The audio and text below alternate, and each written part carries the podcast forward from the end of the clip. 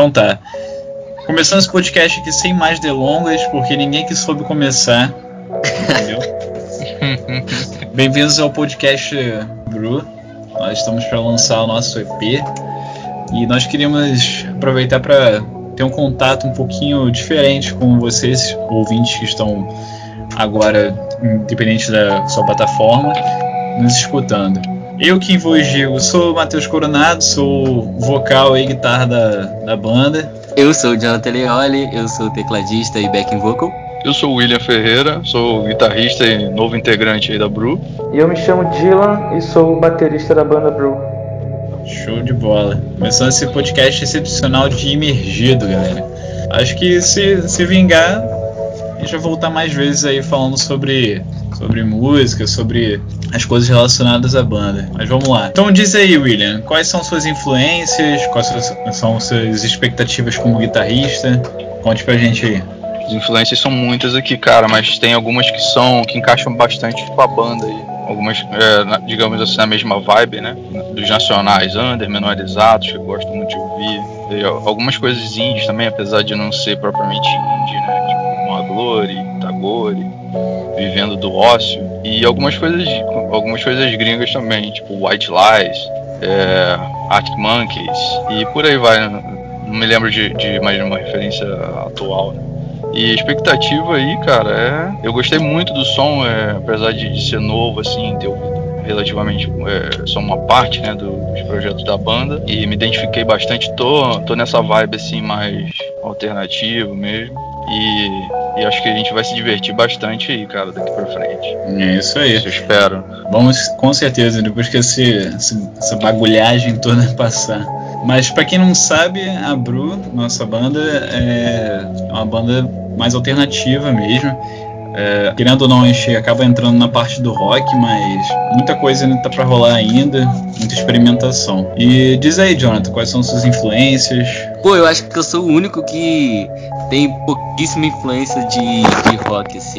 É, claro que rock é escola, a gente tá na veia, né? Mas, tipo assim, ultimamente eu não tenho ouvido tanto rock. Tanto que as minhas participações nas, nas músicas é bem voltado pro rap, que é uma coisa que eu ouço bem mais. Pô, sou extremamente fã de MC, da BK, Jonga, Baco, essa galera aí do, do rap que representa muito o rap preto, né? Então eu tenho ouvido muito isso, mas, mas gosto muito de, de também Super Combo, Scalene, essa galera aí que, que já chegou mostrando pra, pra que veio aí no, no rap. Não costumo ouvir música, muita música internacional, é, por uma questão de, de, preferência mesmo. E por ser tecladista, gosto muito de ouvir é, música clássica, MPB também. Gosto, gosto muito de ouvir esse tipo de coisa. E aí, Dylan? E você? O que, que tem ouvido aí? Quais são suas referências? Fala aí, galera. É, eu tenho, eu tenho o costume de dizer que, na verdade, minha referência ou minhas referências é, vem sempre da música brasileira. Eu gosto essencialmente de música cantada no nosso idioma, música cantada em português. E independente do ritmo, assim, eu, eu escuto bastante coisa, eu sou, sou muito eclético. Eu gosto mesmo da bagunça, gosto de, de misturar muita coisa. E desde o samba, passando obviamente pelo rock, é, algumas bandas mais específicas como Los Hermanos, como Super Combo, que eu curto bastante, são minhas influências no que diz respeito à, criação mesmo, né, a, a, a banda Brew. Agora, sobre gosto musical, a gente aqui em casa escuta bastante de tudo, assim. É, desde de MC Pose do Rodo até Tom, Tom Jobim, a gente, a gente gosta de música brasileira. Faltou Barões da Pisadinha também. É, passeando por Barões da Pisadinha também. Barões da Pisadinha, menos é mais. Isso aí. É, tipo assim, as minhas influências já são. Acho que também como o Dylan, tipo, é bem misturadana mesmo. Por mais que eu tenha escutado muito mais nos últimos dias, voltado muito mais pro metal, né? Pra quem sabe, eu também tem uma outra banda. Eu Fala gosto muito. banda. Ah, é, o Novo Éden. E eu gosto muito de, tipo, de quase tudo. Assim, mas eu gosto muito de música instrumental também. Eu volto muito pra questão instrumental. Hans Zimmer da vida, esses caras que escrevem pra filme, gosto bastante. assim, questão da Bru, quando eu e o Jonathan a gente criou a banda, a gente tava querendo fazer uma misturada mesmo. Nossa intenção era pegar tudo, tudo do alternativo ou do rock alternativo também, incluir nessa banda, fazer um som mais eletrônico. Acabou que nesse EP voltou mais a influência que a gente tinha dos primórdios mesmo, quando a gente estava incluindo outras ideias e tudo mais. Eu gosto muito do Muse, por exemplo, do 30 Second to Mars. Tem uma banda aí pouco conhecida agora, Normandy, também, que me influencia bastante pro som da, da Bru. Mas mais pra frente aí vocês devem ver muito mais coisas assim relacionadas ao rap, muito mais relacionado ao MPB, que a gente quer incluir bastante coisa aí. Pra falar a verdade, o que eu tenho escutado muito ultimamente é Bru mesmo. É verdade, esse, esse EP aí até o talo, cara, todo dia. Né?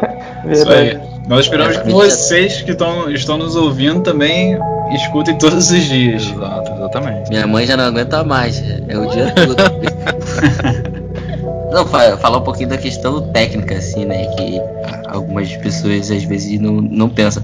Mas fazer música é a parte mais fácil, né? Como a gente fala. A gente tá sempre na correria aí, trabalhando aí 24/7, correndo, divulgando, fazendo um monte de, de corre mesmo e então tipo assim, é, cada dia a expectativa tá mais no alto. Pode crer. Foi um trabalhão, né? A gente a gente começou a gravar em dezembro. Fomos lá no estúdio do, do Mário, lá aqui de São Gonçalo também. Pra quem não sabe, acho que a gente não incluiu isso na, na intro, mas a banda é de São Gonçalo, tá, galera?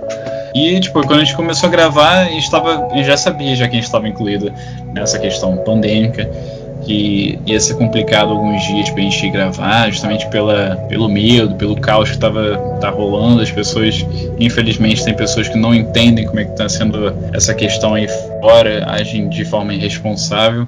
E para tomar tanto cuidado com nós mesmos quanto com o produtor, a gente decidiu às vezes parar, voltar, enfim.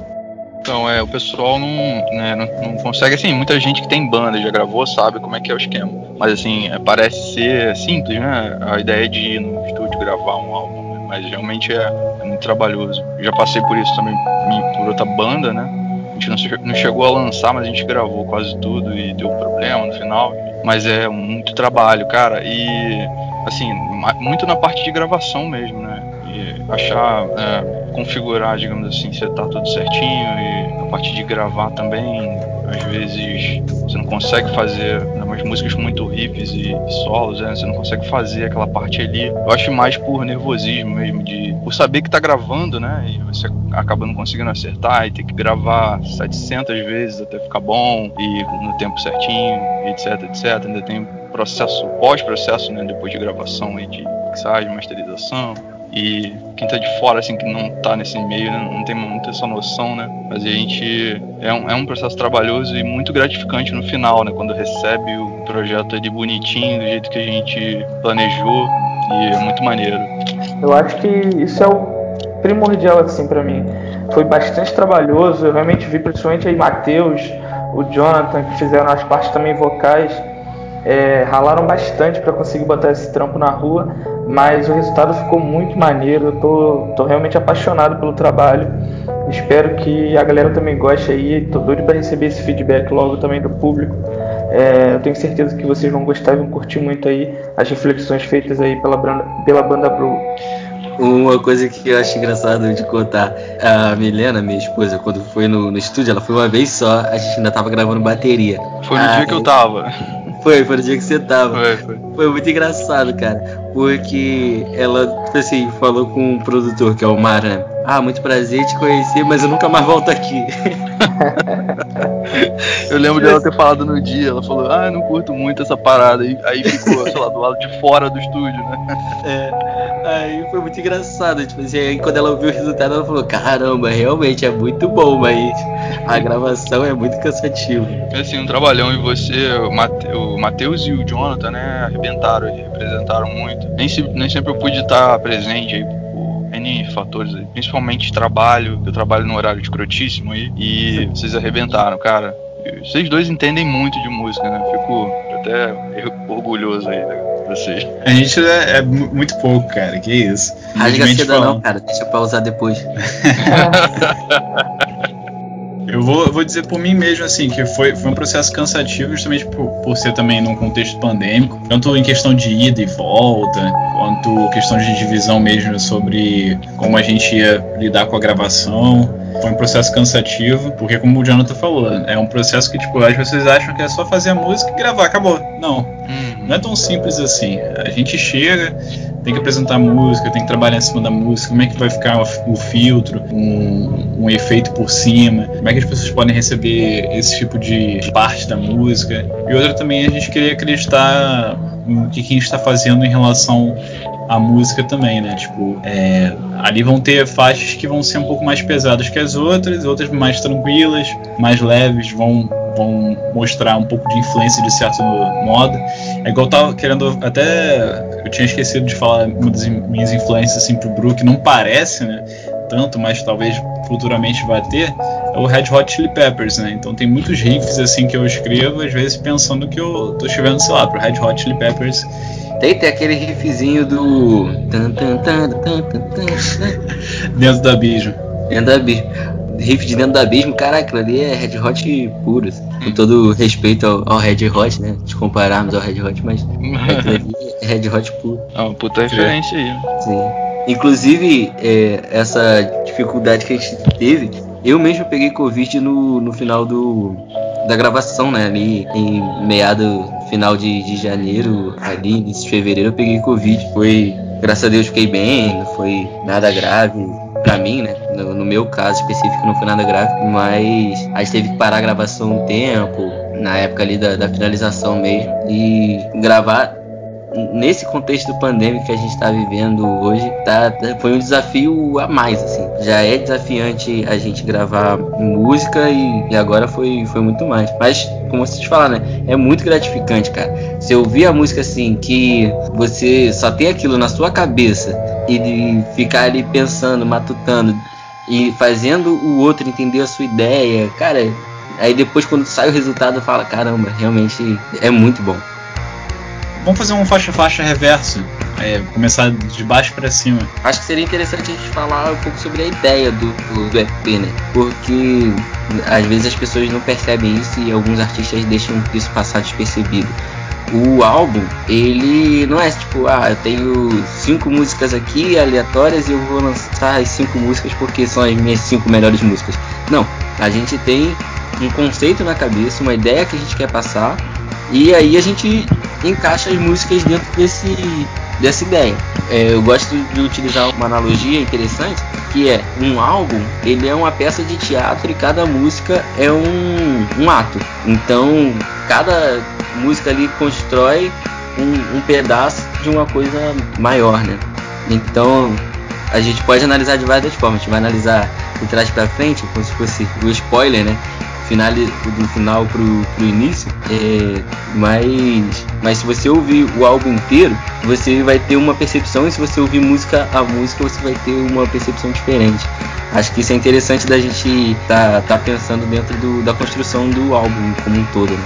Pode crer. É, quando a gente decidiu chamar o EP de Imergido, por exemplo, a gente já, já tinha umas ideias já, na verdade, relacionadas até com um CD que talvez mais futuramente a gente lance ele. A gente não vai dizer se ele vai ser o segundo, ou o terceiro, ou o primeiro CD, mas a gente sempre teve essa ideia assim de brincar um pouco com as metáforas, as analogias, fazer contexto de como a mente pode trabalhar e como você, como pessoa pode entender em relação à letra mesmo e como ela pode se identificar também, né? Levando em consideração quartos escuros, eu acho que é a letra mais diferente, diferente assim, mais ou menos do, do EP, porque a gente botou ela meio que de surpresa, assim, porque a gente achou que ia ser muito trabalhoso trabalhar em outra música e a gente decidiu jogar ela para poder dar uma diferenciada justamente nisso, né? Por mais que ela tenha uma letra que é, dê pra ver que a pessoa está em conflito interno com as suas memórias e tudo mais, é uma letra que menos tem analogia em relação ao que a gente estava elaborando em relação ao mar, por exemplo. Né? Então, Matheus, é, eu gostaria que você contasse um pouco aí para mim também e obviamente para os nossos ouvintes, como que foi um pouco do processo de criação da letra dessa música. Eu, é uma letra que eu particularmente gosto muito. Então, cara, tipo, vamos, vamos colocar que esse é um processo muito como qualquer letra, né? É, é um processo que a gente passa justamente por lembrar de situações né, da nossa vida e acabar tentando não inibir isso, mas soltar isso de uma certa forma, né? A, a, a leveza da, da catarse em si, né? É, eu tinha passado por um relacionamento não muito legal há um tempo atrás e eu achava que eu, eu poderia ficar mais frio a, a toda vez que eu fosse lembrar disso, né? Tipo, meus sentimentos se esfriariam e toda vez quando eu lembrava disso, era como se fosse um quarto escuro na minha mente, em que eu sempre visitava, entrava nesse quarto, sentava ali e refletia sobre, é, no escuro, né? Sempre. E todas aquelas memórias ali eram papéis rasgados e tudo mais. Como diz no, no primeiro verso, né? De vez em quando o frio cai bem. Ao mesmo tempo, quando eu, eu me sentia visitando esse quarto escuro, era como se eu lembrasse que né, fosse eu, tipo, um, eu me eu, avisando de novo para mim que não era uma boa eu ter sentimentos, né? Ou então pô, botar o sentimento em primeiro, né? E viver de forma racional também. Cara, é, eu, eu particularmente acho que é aquela, aquele tipo de música que faz a gente sofrer mesmo sem estar sofrendo, né? Isso é muito legal, porque cá entre nós o brasileiro gosta bastante de um sofrimentozinho. o lado pagode, assim mesmo. Verdade. Ah, quem sabe só uma versão aí depois dela. Eu adoraria tocar um pandeiro. Lançava essa ideia pro Sambu, né? Ver se eles gravam nossa música. É isso aí. É a magia, é a magia da música, né, gente? Que arte maravilhosa. Verdade, essa cara. música me faz pensar um pouquinho, tipo assim, quando fala quartos escuros, eu lembro de, de, tipo, sabe quando a pessoa tem um parente que, que falece e a pessoa deixa o quarto dele intocado, tá ligado? Pra não, não perder aquela memória, pra não, não passar. Eu penso, obviamente, isso é uma analogia, né?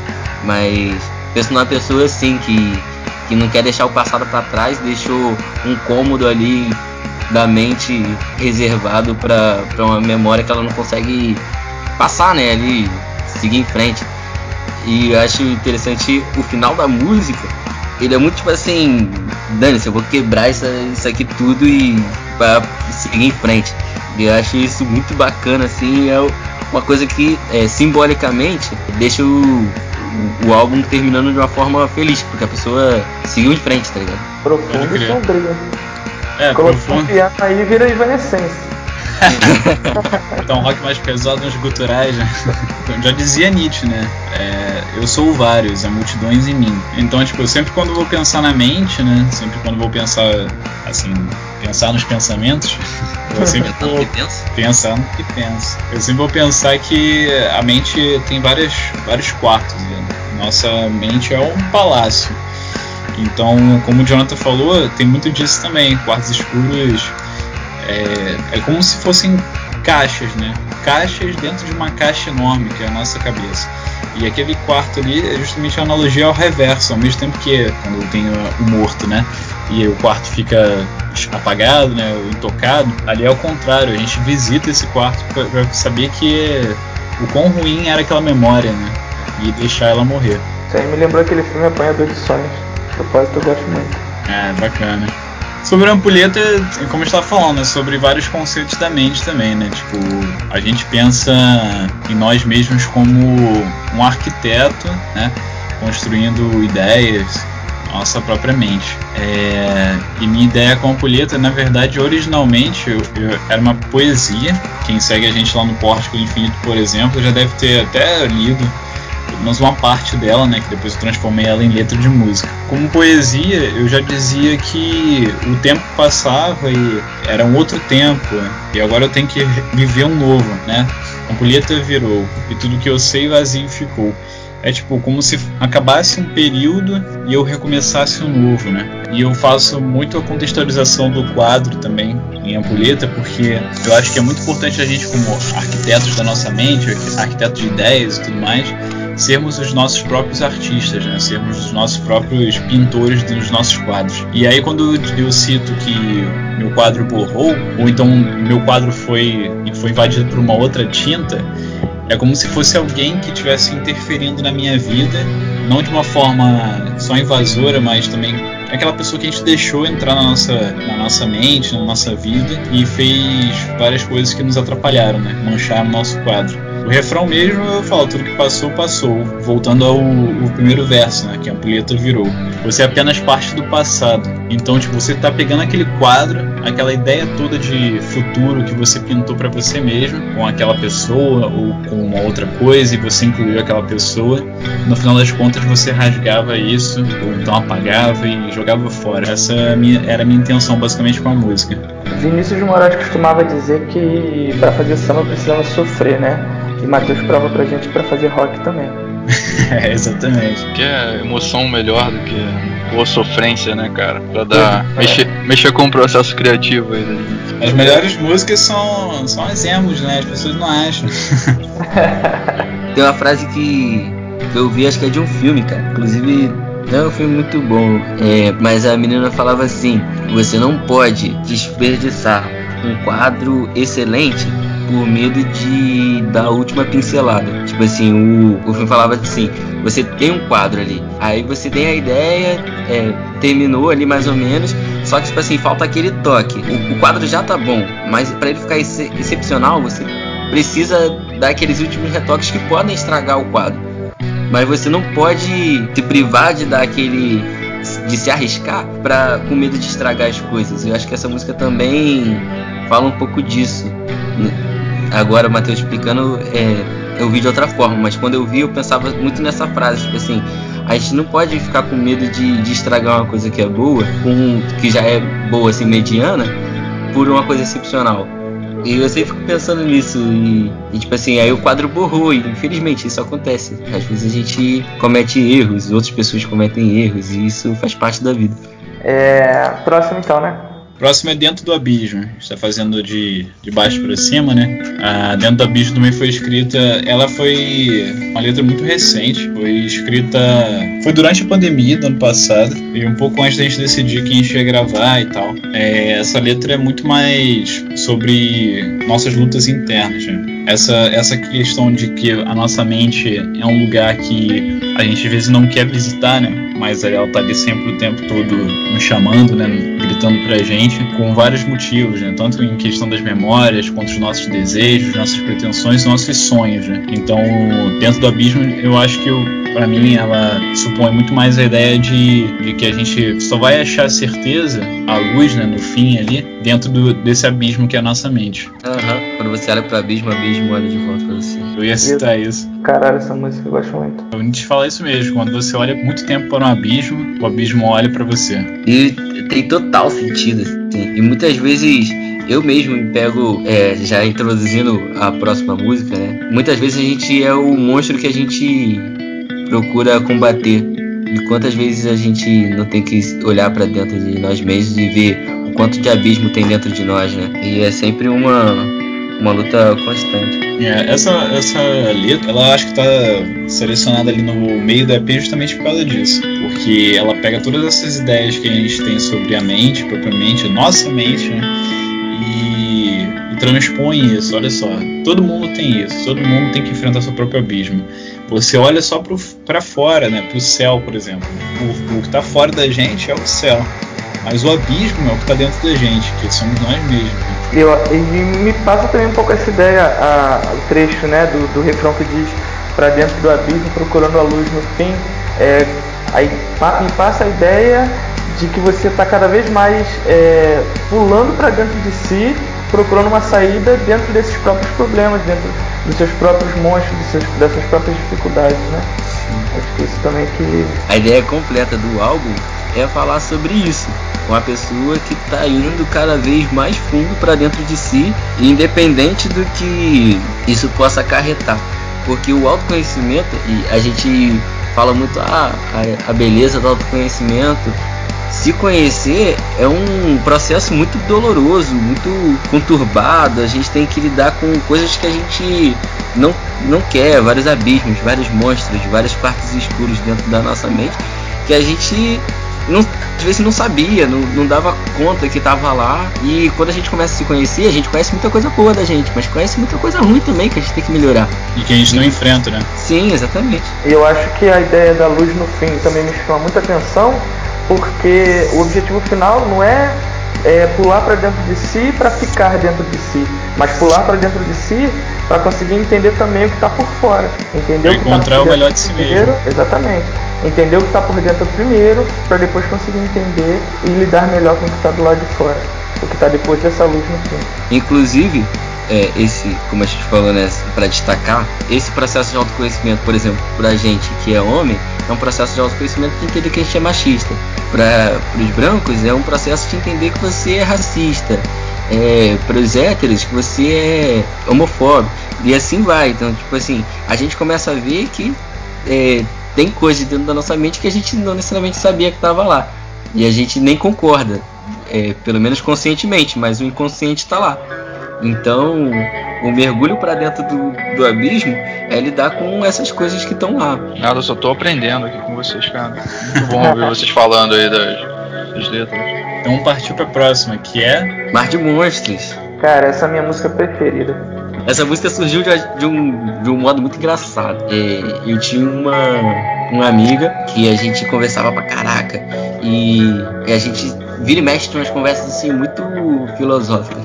E essa música surgiu de uma conversa, as frases assim surgiram numa conversa e ela falava uma frase, eu falava outra, ela falava uma frase, eu falava outra, no final eu juntei e dei, dei um verso, tá ligado? Uma coisa muito doida. E aí depois eu fiz o refrão tal, que aí fica uma coisa mais, mais musical mesmo, mais comercial, digamos assim. E Não apenas textual, né? é. E, tipo assim, muito isso. Eu lembro que tinha uma frase no, no meio do caminho lá que não deu pra encaixar como música, mas é que justamente essa ideia da gente buscar o se imergir dentro da, da gente, dentro do, desse processo de autoconhecimento, mas eu falava que parecia que a gente que eu estava num mar de monstros e quando eu olhava para a realidade eu estava numa piscina de bolinhas, assim, que a gente sempre parece que está aí no fundo, mas no final a gente nem começou, a gente tá no raso. Inclusive a frase que a gente falou do, do Nietzsche, o início dela fala também sobre isso. Sobre Aquele- monstros também. É, aquele que luta com monstros deve acautelar-se para não tornar-se também um monstro. Quando se olha muito tempo para um abismo, o abismo olha para você. Essa é a frase completa, né, do Zaratustra, esse, esse trecho. Uma se complementa a outra também, Uma né? complementa a outra, total. Igual as músicas. Acaba que Sim. uma se complementa a outra. Tem muito Nietzsche nesse, nesse álbum. Eu perguntei para Matheus sobre o processo de, de criação da, da música Quartos Escuros e eu sou muito curioso em relação ao processo de criação dessa música. Eu particularmente gosto muito dessa música, é uma das minhas músicas preferidas, não só do EP, mas da, da banda mesmo, no geral. E eu gosto muito da, da construção da música porque a, a música ela não só é muito boa musicalmente, mas como ela também demonstra, pelo menos pra mim, né, na forma que eu consigo enxergar ela, é um processo de criação quase metodológico, assim, uma coisa quase científica. Que é uma música que começa com um questionamento, né, começa com uma dúvida, é, uma pergunta, e no desenrolar da música você apresenta é, diversos pensamentos ali de filósofos diferentes, é, também alguns conceitos relacionados aí à astrologia, né? E eu fico assim, eu fico viajando muito na letra dessa música, eu gosto muito dela e eu queria que você falasse um pouco para mim o que, que você estava tava pensando, o que você estava lendo na época, além de Nietzsche aí que você já falou, outras coisas também que você conseguiu colocar dentro dessa música que você utilizou como referência. Conta um pouco pra gente aí. Cara, um- uma coisa que me marcou muito, assim, foi quando eu tava no ensino médio e eu vi Cosmos. Cosmos acho que marcou muito Gosto bastante Até do, do Carl Sagan, né? Sim, O- sim. Inclusive eu Cosmos- tava vendo hoje. Cara, é muito brabo. Bastante. E ele tem um jeito poético de falar sobre astronomia que é muito brabo, muito brabo. Aí. E eu passei por. conheci diversas pessoas, assim, acho que cada pessoa marca um pouquinho a gente, a gente é meio que o. Essa minha amiga do, que falava, que construiu o Mar de Monstros comigo, ela falava que a gente é um, um museu de retalhos, assim. Então, acho que cada pessoa deixa um pouco dela em você. Aí tem amigos meus que, que me ensinaram assim a pensar em Deus como o universo. é, e a gente parte desse universo, então a gente é parte de Deus. E aí eu fico nesse questionamento, né? Não, não sei se eu realmente acredito nisso, mas foi uma coisa que me marcou muito. Então quando a gente olha pra fora, e também tem essa a questão do budismo também que trabalha muito com essa dualidade que o que tá fora é a mesma coisa do que tá dentro. E o que tá dentro é o que tá fora. Se você olha para dentro, você olha para fora. Se você olha para o universo, no final você está olhando para você mesmo, porque a gente é resto de estrela. A gente é matéria de estrela. Então a gente tá olhar para um, olhar para outro não faz tanta diferença assim. E aí a letra fala isso, ol, é, olhar estrelas, olhar espelho. É a mesma coisa. Então, acho, acho que eu passo por um pouco disso, budismo, Nietzsche, é, amigos, é, Carl Sagan, por aí. Eu acho que não, é, eu acho que é exatamente isso, né? E também é aquela questão que a gente mesmo já apontou conversando, né? Essa música é total com o questionamento sobre a vida no geral, né? Tipo, que às vezes as, as, pessoas se pegam tanto na, no monótono que esquecem que a vida é composta de várias coisas, vários conceitos, várias filosofias, várias astronomias, é, contato com o próprio ser humano, é, como você falou, museu de retalhos, né? A gente, a gente se pega na monotonia todo dia, porque, pô, a vida é isso. Né? Levantar, tomar café, fazer as coisas de casa, ir trabalho, voltar. Mas a gente esquece que a gente tem contato com as pessoas, tem pessoas que acabam se tornando a nossa família e assim vai. O contexto todo ele sobe mesmo sobre o que está muito mais interno, né, do que apenas o que está na nossa frente. Sim. E combinou muito assim com o EP, porque é uma pessoa que tá, tá ali no, no início do EP, né, meio perdida assim. Meio não, completamente perdida ela não sabe se ela vai se afogar, se ela vai se perder dentro de si mesma ou se ela vai conseguir sair ali e cada vez mais fundo, cada vez vendo mais monstros e, e tentando se, se construir, ver o que, que tem, ver do lado de fora e do lado de dentro o que, que ela pode fazer alguma coisa para se salvar. Emergido agora. Passando para o último então, Emergido, como vocês sabem, né, é o nome do EP, todo, todo embasamento, todas as músicas selecionadas para o EP foram meio que englobadas por ela, porque essa letra é uma letra muito antiga minha. Eu, sei lá, acho que devo ter escrito ela em acho que 2014 ou 2015, não lembro. Eu, na, é, muito antiga já. E eu sempre imaginava, né, como é que era a vida e tipo, eu imaginava o mundo ao mesmo tempo como se fosse um caos. Eu achava que eu nunca ia conseguir conseguir meus sonhos assim, né, independente do que eu passasse. E essa muito, essa música muito diz também sobre tudo aquilo que eu me, me introduzi, me imergi e não vivenciei por mim mesmo, né? Mas sim pelo, pelas fantasias, pelas ilusões que eu, eu acabei colocando em primeiro lugar o que é os meus próprios sonhos, sabe? E eu sempre coloco muito esse contexto assim no, na música sobre o que, é sonho e o que, que é realidade, né? E ao mesmo tempo, cadê o sonho nisso, nessa realidade e cadê a realidade nesse sonho? Né? Uma curiosidade, visto que a música tem muito tempo, você ainda se enxerga dentro da música, acha que ainda é sua realidade? Ou já sua cabeça já mudou a ponto de você já não se enxergar dentro da música? Eu acho que a gente sempre vai acabar se enxergando dentro dessa música de alguma forma, né? Porque qualquer um acaba imergindo, né? entrando em fantasia, se afogando, se perdendo. Ao mesmo tempo, como a gente estava falando de dentro do abismo, mar de monstros, é um mar que a gente acaba às vezes só fechando o olho, se afogando ali sem perceber e a realidade a gente esquece, sendo que o mundo, por mais que ele seja insano, né? Que é a nossa realidade, a nossa verdade, acaba sendo o que a gente não quer vivenciar, né? Total, total. Emergido hoje é a minha música chicletinho. Ouvi ela de manhã e garanti de cantarolar um dia. é, tem umas duas pessoas assim que eu, que eu conhecia, né? que falava a mesma coisa, que eles não aguentavam que eu cantasse, que ficava não só um dia, mas vários dias na cabeça delas. Sem dúvida. Tem esse efeito mesmo, efeito meio hit do verão. Isso aí, tem que ser assim. Por mais que ela seja pesada, né? É verdade. Se botar na mão do Arangolé, vira rico. mais fácil a gente ficar rico com as regravações do que com a gente mesmo. Qual que é o seu processo criativo, assim, Matheus? Você procura escrever todo dia ou escreve quando sente vontade? Depende muito, cara. Tipo, é, acho tanto pra mim quanto pra você isso é fato, né? De que a gente sempre quando escuta alguma coisa, sempre a gente absorve muita ideia. quando a gente pega aquela ideia e se identifica com ela, por mais que não, não seja totalmente o melhor pra gente, a gente vai gostar daquela ideia e vai querer, sei lá, dissertar sobre. E eu sou muito assim, tipo, quando eu vou metaforar, por exemplo, acabo sempre metaforando sem querer sobre o mar, porque o mar, por mais que eu não, sei lá, não, não curta trabalhar nele, por exemplo, sei lá, ser um pescador da vida, tanto na questão mítica quanto na questão metafórica, uma coisa assim diferenciada, sabe? Sempre me fascina de uma certa maneira. E não foi diferente para essas músicas. Quando, quando eu penso na mente, sempre vou pensar primeiro como o mar e abaixo desse mar tem os nossos tesouros e embaixo disso tudo né, tem um abismo que a gente tem que enfrentar e tem outro mar e a gente sempre se afunda, afunda, afunda até se encontrar de novo até achar a luz no, desse abismo. Eu acabo, eu acabo sempre escrevendo sim, mas não todo dia, né? Eu escrevo mais sobre as ideias que eu tenho, tento pesquisar sobre coisas que eu já escutei que acabariam encaixando naquilo e às vezes rola uma música, às vezes rola uma música muito mais fácil, né? Como foi o caso de Emergido,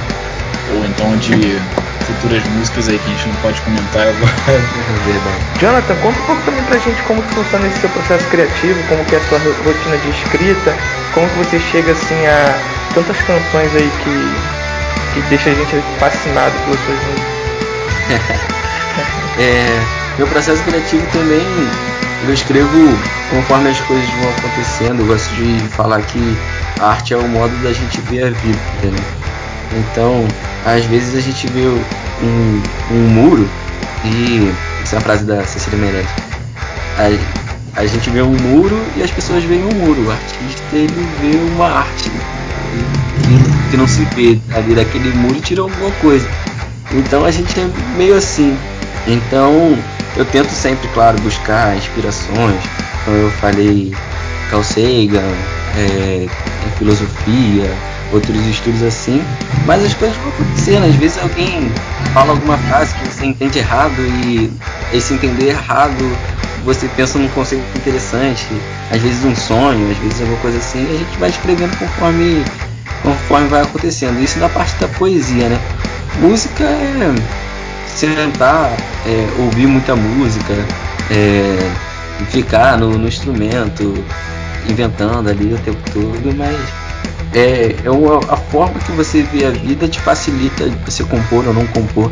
Acho que isso é até uma dica se tiver algum compositor aí pensando, ah, o que, que eu faço para escrever melhor, e mais, procure coisas, é, consuma arte e esteja sempre praticando, assim, sempre tentando ver que sua mente pode produzir, porque a mente de todo mundo é criativa. O negócio é que às vezes as pessoas não se treinam para ter essa percepção, vai passando despercebido e, e não aproveita as ideias, mas a gente sempre tem ideia. É, é, procura, procura inspiração, procura inspiração, esse é o principal. Na internet é, tem uma entrevista do Mano Brown que fala sobre isso também, né? O cara quer fazer rap, mas não escuta rap. O cara quer, quer fazer música, mas não escuta música. É meio que improvável que isso vai acontecer, né? Se propósito aí, se estiver ouvindo a gente, um beijo no mamilo do Mano Brown. Porra, me convida com um churrasco. Foi muito maneiro ver vocês falando aí os artistas falando de suas obras aí. É, por mais que seja novato aqui na banda, né? Eu queria saber mais sobre o como é que é feito o lance da composição do instrumental das músicas, se é das letras, assim. Se é feito em coletivo ou quando vocês compõem, você já tem, sei lá, uma melodia em mente?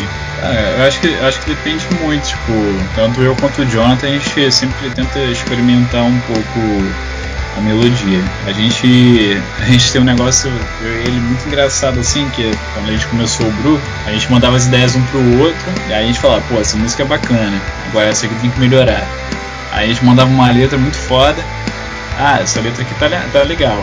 Aí, só que a outra, não sei.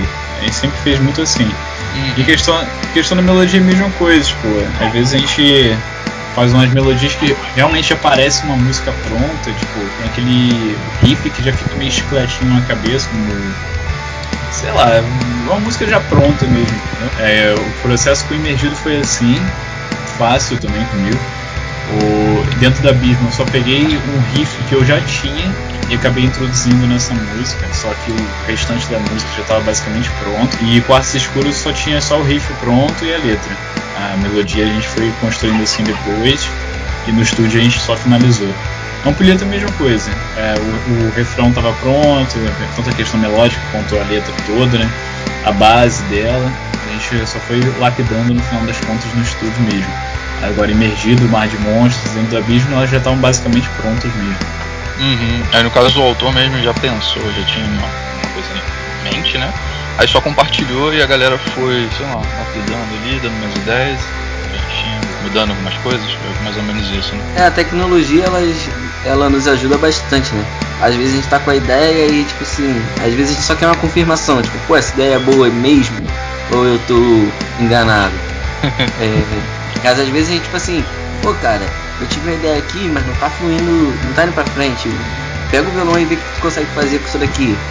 Aí um vai, complementa, aí a gente fala, pô, mano, se você quiser tal coisa, ou pô, tem algo gravado aqui que, que pode complementar nessa música. E assim a gente vai.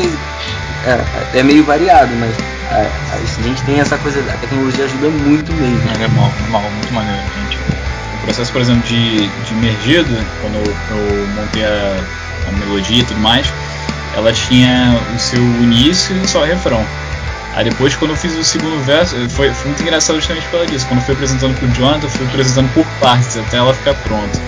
Mar de Monstro também foi mais ou menos assim. Quando, quando ele fez a letra, ele mostrou a letra e tal, falou que foi vindo da conversa e tal. E a, ele já me apresentou a melodia já do, da intro do refrão. E também tava, tipo, incompleta a música. É... O riff já tava pronto também. É, então, tava, tudo, tava já pronto. Do, da intro até o refrão já tava pronto. Só que e adiante? Cadê? Tinha um monte de letra e o que a gente vai fazer ainda nisso? Aí eu dei a ideia pra ele da gente trabalhar em cima do, do segundo verso, já que ele gostava do, de rap, né? A gente fazer o flow por cima e tudo mais. Tanto que ficou mais pegado na, na segunda parte justamente por causa disso. E a gente foi aproveitar o flow. E aí pronto, vou lá. A música ficou pronta. A gente meteu uma ponte ali pré o último refrão, né? Muito bacana, gente. Eu queria deixar registrado aqui que eu tô muito feliz aí, William, com a sua chegada para agregar com a nossa banda. Antes de ser o baterista da Bro, sou um fã da assim, eu gosto muito é, do trabalho que, que, que a nossa banda faz. E eu sou muito, muito admirador da inteligência e da desenvoltura de, de Matheus e Janta, que são nossos companheiros aqui da banda Brew. E a sua chegada, ela, ela agrega muito para isso, assim. Eu gosto muito da forma com que você enxerga a arte, que você enxerga a música. Desde o primeiro vídeo que o Matheus mostrou de você tocando e você fazendo música, eu sinceramente fiquei fiquei admirado, assim, fiquei encantado e seja muito bem-vindo aí à banda Blue, acho que eu consigo falar em nome de toda a banda você faz a nossa banda com certeza muito melhor do que já é. Poxa, muito obrigado aí, gente. Isso aí, isso Obrigado mesmo. É, e com certeza já vocês já agregaram muito aí. Mandou um prazer. E tá sendo um prazer muito grande, cara. Eu tava muito tempo parado com música, desanimado e, pô, foi muito revigorante, assim, pra só tocar novamente, ter contato com música novamente, cara. E a banda, sei lá, tem um entrosamento muito bom, eu me senti à vontade. Eu acho que a gente tem uma estrada longa aí pela frente. O que eu acho mais legal do Brew é porque a gente, além de parceiro profissional, a gente é muito amigo, né? A gente é muito parceiro de vida. Enquanto podia, né? A gente tava sempre se juntando, tomando cerveja, saindo aí pra, pra curtir. E espero que a gente vacine todo mundo logo pra gente voltar a ter esses rolês maneiros que a gente tinha, poder tocar aí nos, nos lugares que a gente sempre gostou de frequentar e tal. Total, né? Nossos desejos aí, com certeza que essas coisas, que essa pandemia passe logo pra gente ir pra dentro aí, né? Ainda mais com esse EP lindo pronto aí. Nem gosto de você, Jonathan. Ah, tá. Então agora vamos para as perguntas e respostas, aproveitando então para ler nossas perguntas que a gente recebeu no, recentemente no Instagram. Infelizmente teve duas perguntas que eu não consegui salvar, porque não deu tempo, mas vamos que vamos. Lê a primeira aí, Dylan. Vamos lá, galera. É, a primeira pergunta que a gente tem aqui é do Guilherme, da banda Scoots. Muito obrigado aí, Guilherme, por ter mandado a pergunta.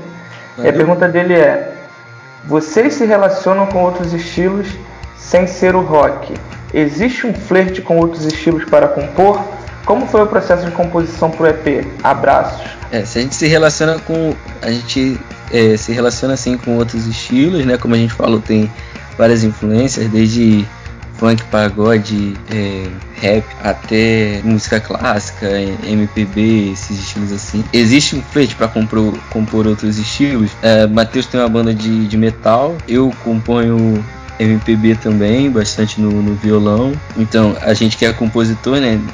Os, os outros meninos não compõem tanto, mas o, sei que o William também, pelos covers que ele grava, ele também gosta de, de indie e tal, esse tipo de estilo. Então acho que existe sim, cara. A gente. Músico não pode estar tá ouvindo só uma coisa. E aí, mais pra frente, a gente quer muito, muito mesmo, sair um pouquinho dessa questão só da guitarra distorcida e fazer mais efeitos nas guitarras, fazer na bateria o seu lado eletrônico também, é, explorar mais os teclados, outros instrumentos se possível, fazer outros ritmos também. Vai depender muito do, de como a gente vai conseguir fazer isso também, né? Verdade. E sobre como foi o processo de composição pro EP, tu volta aí uns 20 minutos de episódio, aí tu vai...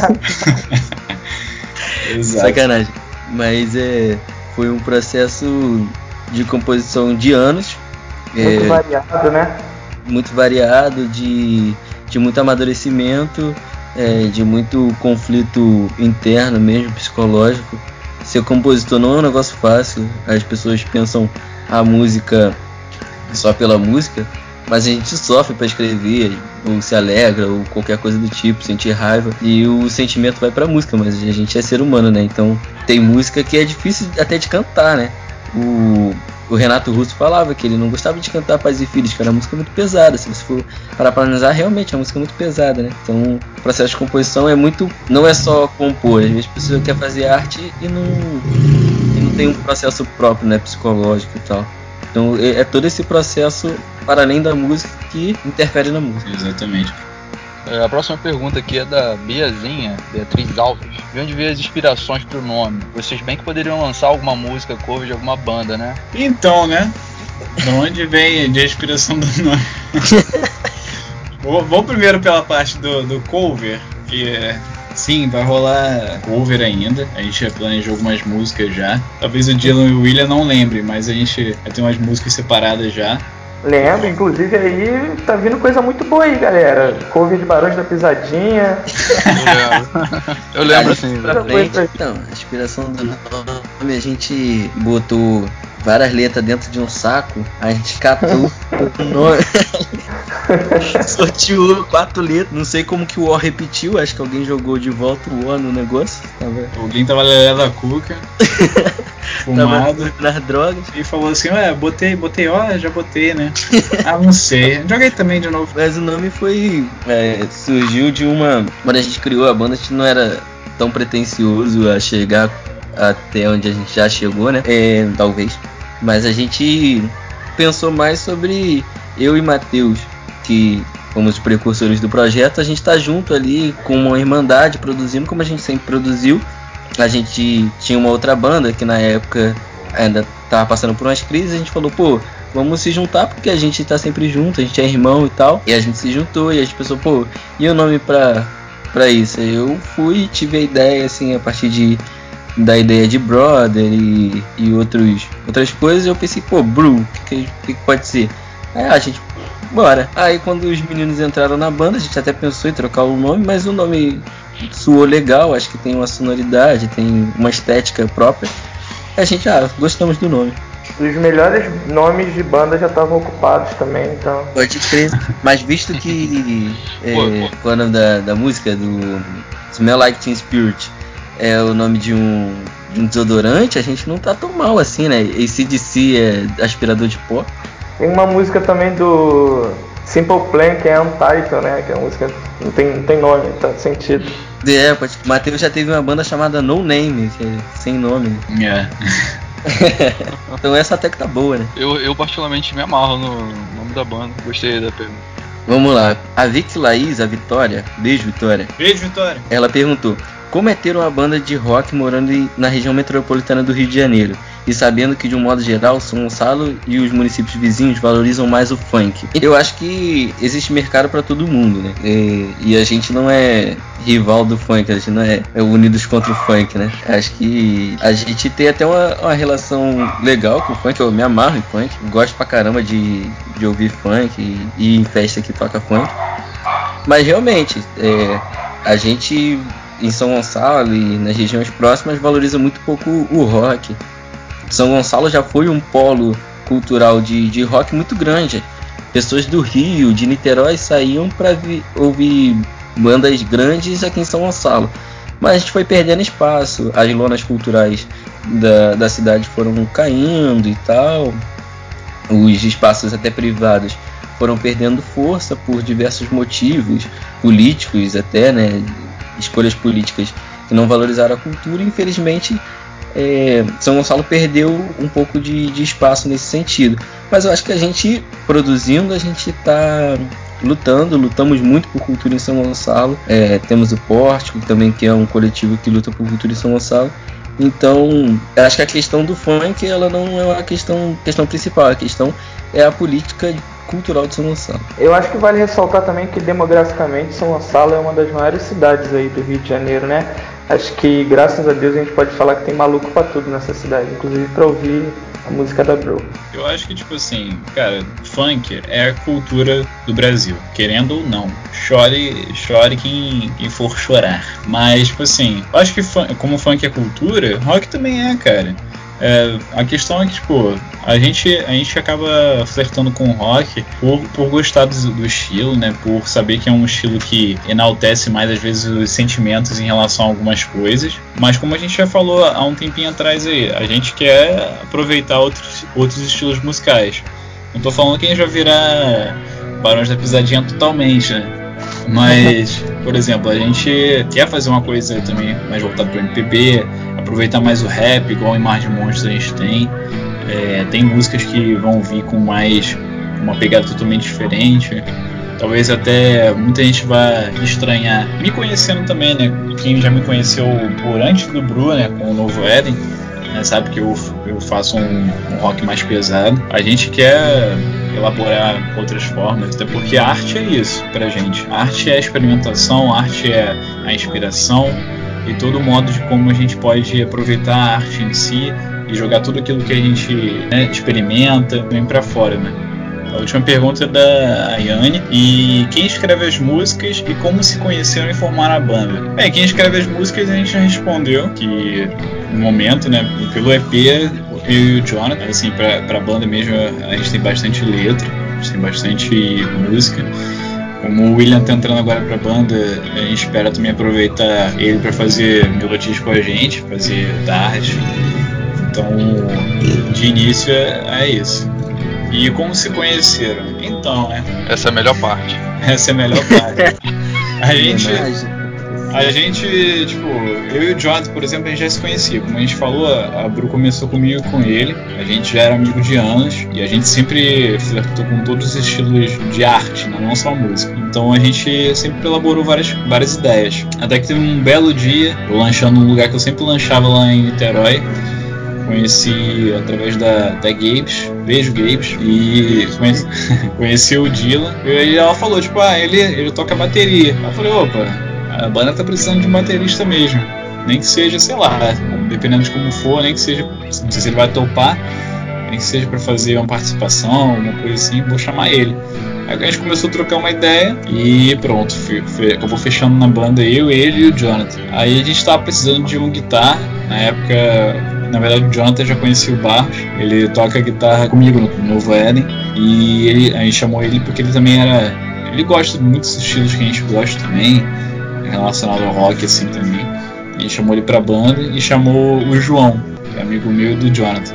João e Barros entraram pra banda, a gente ia direto pra casa do Dylan lá fazer uma resenha de leve, né? Tocar as músicas da banda, viajar um pouco nas nossas letras e até que o João disse que não ia poder mais, aconteceram problemas pessoais, ele foi o primeiro a sair. Depois o Barros decidiu por si só ficar no Novo Eden também, focar no Novo Eden. Então a gente ficou na procura de um guitarra. Aí quando finalmente a gente é, nos preparando para poder gravar o EP, no contexto já pandêmico, acabou que no lugar onde eu moro não estava entregando o Correios, eu tive que buscar, olha só, hein, tive que buscar minha encomenda num correio ali perto do Columbandê e na fila tinha um, um singelo rapaz escutando música e dava para ver pelo movimento da, das suas mãos que ele tava tocando uma guitarra imaginária ali, né? Aí eu falei, opa, ele tá. Ah, meu, meu hobby principal, cara. Fazer o, o air guitar, né? Tem o air drummer drum também, né? É, sempre tem, sempre Às tem. vezes rola, é. Ah, eu, tipo assim, como é, que, como é que eu cheguei pra falar com você, William? Nem sei mais. Aí cê, acho que você perguntou se tava ouvindo metal, alguma coisa assim. Não, pelo, pelo movimento aí das mãos, você tava ouvindo metal, alguma coisa assim. E, cara, eu sou um cara muito introvertido, eu não sou de fazer de querer fazer, sei lá, é, amizades assim na rua, não sou de falar com pessoas na rua. E eu achei, achei engraçado, como ele, como ele mencionou logo diretamente o metal, né? Eu falei, pô, cara, deve curtir também. E não é nada mal, né? Uma conversa aqui nessa fila desgraçada dos Correios. Porra, a gente ficou muito tempo lá esperando ser atendido. Pelo amor de Deus. Aí acabou que o papo desenrolou. Depois, quando a gente seguiu no, nas redes sociais, né? A gente, ele já tinha comentado, né? Eu soube que ele tocava violão também, tal. Ele fazia uns vídeos, coisa que ele não tinha mencionado lá no dia, mas eu vi pelo Instagram dele. Aí eu decidi chamar ele pra banda. Aí pronto, fez-se essa formação da, da banda agora. E fica o aviso, se vocês forem no correio, por acaso, vocês correm o grave risco de de repente parar numa banda de rock. Exato. Melhor história, mano. E pra, pra finalizar então, o que, que vocês esperam sobre o futuro da banda? Ficar rico, né, cara? Realizar o sonho do Dylan de fazer o clipe lá com ouro, dinheiro, carro, carros governados e mulheres. Só botar o tutu e cantar trap, né? Exatamente. Acho que o que eu espero da banda aí é poder me divertir bastante com, com, com vocês aí, que são meus amigos e que eu curto muito fazer resenha, conversar, enfim. É, poder mostrar o nosso trampo aí pra galera. Espero que vocês gostem desse primeiro trabalho que está saindo. Realmente foi feito com muito carinho e muita dedicação aí para o público em geral. Valeu, galera minha expectativa, falei brincando, né? Ficar rico, mas é mostrar um pouco do que a gente faz, do que a gente pensa, é botar uma sementinha aí de, de do nosso pensamento na, na, cabeça das pessoas. Como eu falei, a gente sempre deixa um pouquinho do que a gente é nas pessoas e potencializar isso. Que vocês pensem sobre essas questões psicológicas, de estar tá mergulhando dentro de si mesmo, vendo o que gosta o que não gosta. Acho que esse é um papo interessante que a gente quer tá passando para vocês e outras coisas que a gente ainda tem para Espero que vocês gostem muito e é isso aí. Eu espero, além de carros conversíveis e muito ouro, me, divertir demais, né? Com certeza, já, já começamos muito bem nessa parte aí, cara, aprender e trocar experiência com vocês, com certeza. para me divertir pra caramba mesmo. Com seriedade, claro, mas o principal é É isso aí, o EP tá vindo, cara. Eu acho que as pessoas vão gostar bastante. Já tivemos algumas primeiras impressões dos, dos nossos conhecidos, né? Todo mundo gostou bastante, então é isso que a gente tem para entregar para vocês nesse primeiro EP. Agora, sobre o futuro mesmo, como eles falaram, é a questão da diversão, e eu acho que a gente, como músico, além da parte burocrática, a parte de a gente fazer as músicas e tudo mais, eu quero muito aproveitar cada momento que a gente está construindo. Eu sei que a gente estava falando muito sobre o futuro também em relação ao CD e tudo mais. É, o CD tá para vir também, não, a gente não sabe quando ou como, a gente vai começar a planejar isso. Mas não é uma coisa muito distante e logo mais estará aí para vocês também. Então aproveitem esse EP, se puderem dar feedback futuramente quando sair, dia 30 de abril, nos deem feedback, mandem pra gente e, e curtam bastante, cara. É isso. É isso aí. É isso, é gente. Isso, Valeu. Valeu. Valeu, gente. Isso, obrigado aí. Obrigado Bom por ouvir. Aproveitem o EP. Valeu.